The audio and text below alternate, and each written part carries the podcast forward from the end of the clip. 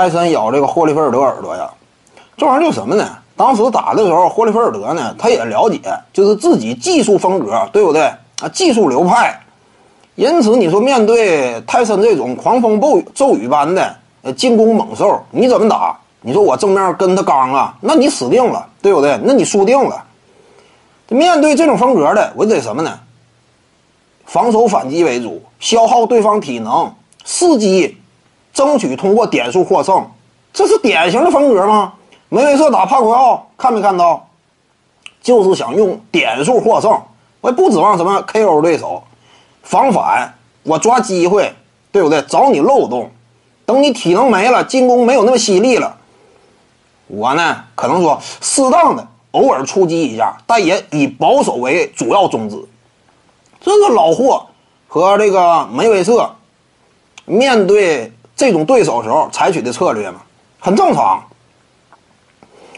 那么面对这种策略呢？泰森呢打的的就挺急躁，因为霍利菲尔德身高臂展的都有优势，防御起来呢不吃亏，人家技巧又那么娴熟，风雨不透，那你找不着机会，你这会儿怎么办？对不对？那你就越打越憋气，而且呢，霍利菲尔德呀，啊，只要说接近了，我感觉稍微防球有点费劲，主动搂抱，对不对？主动搂抱的话，浪费时间，那这块泰泰森呢越打越急。你最后一看，继续这么拖下去，我输定了。你这种打法这么猥琐，那我就咬你一下，对不对？你最终就咬他一下。但怎么讲呢？现在人俩都和好了，而且说白了，这个事件呢，也成为体育史上一个经典事件。怎么讲呢？霍利菲尔德有一定的牺牲，但是名气说白了，世界范围内扬腕。如果没有这一幕的话，老霍呀。拳坛上有他一席之地，但名气能这么大吗？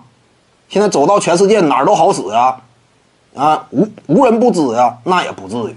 所以总体而言呢，你说咬这一下啊，霍利菲尔德有损失，但是你说有没有一定的收益呢？其实也是有的。你看人俩现在都和好了，对不对？霍利菲尔德这个拳王当的，他如果说不被泰森咬一下，他也没这么大名气，对不对？泰森知名度高嘛。尤其像泰森、霍利菲尔德呀，这都属于什么呢？跳出拳拳击圈，介入到怎么讲综合名气领域内了。就不是说我在拳击内有知名度。如果霍利菲尔德没有被泰森咬，泰森世界范围内整体上人家都有知名度，但是霍利菲尔德就没有。他往往呢就是集中在拳击领域内有知名度。那你说被咬这一下是被白被咬吗？也不是。徐静宇的八堂表达课在喜马拉雅平台已经同步上线了。各位观众要是有兴趣的话呢，可以点击进入到我的个人主页当中，在专辑页面下您就可以找到它了。